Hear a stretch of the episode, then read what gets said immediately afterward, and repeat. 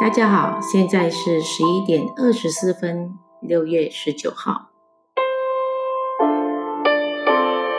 成熟的麦穗都是低头弯腰的，真正的巨巨人一定是俯身做事的。所以，请尊重身边的每一个人。尊重是一种修养。是一种美德。懂得尊重别人的人，才能获得他人的尊重。我们应该尊重他人的什么呢？第一，我们应该尊重他人的习惯。孔子说：“君子和而不同。”每个人的成长经历和思维方式不一样。各自的生活方式和喜好也会有所不同，这本身也不是对错的问题。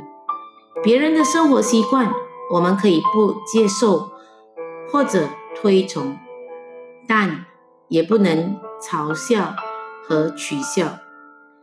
我们应该尊重他人的习惯，从而和睦相处。第二。我们应该尊重他人的缺陷。每个人或多或少都有一点缺陷和不足。我们要学会包容和尊重他人的缺陷。我们常常会看到这种现象：天生残缺，遭他人背后指指点点；不爱说话，被人误以为故意高冷、不懂。礼貌，性格耿直，常遭他人白眼。其实根源就是不懂尊重。第三，我们应该尊重他人的想法。每个人接触的世界不同，遇到的人群也不同，想法自然就会有所差异。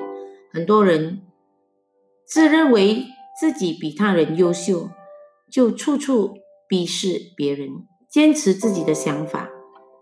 我们无权干涉他人的生人生，也不能随意批判别人的人生。你可以不赞同对方的观点，但你要尊重别人说话的权利。你可以不理解对方的想法，但你要尊重别人的选择。第四。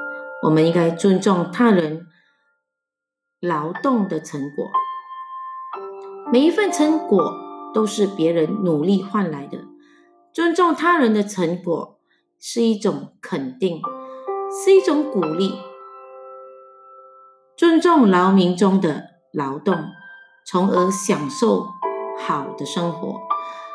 尊重环卫工人的劳动。从而自觉爱护公共环境，尊重所有人的劳动，为社会贡献一份爱。无论学历高或低，无论职业富贵贫贱，每个人都值得被尊重。只有懂得尊重，才能迎来尊重。尊重别人的隐私。不八卦，不散步，尊重父母的唠叨，不烦躁，不自责，不责备，尊重孩子的想法，不打击，不干涉，尊重别人，一个人一生的修行。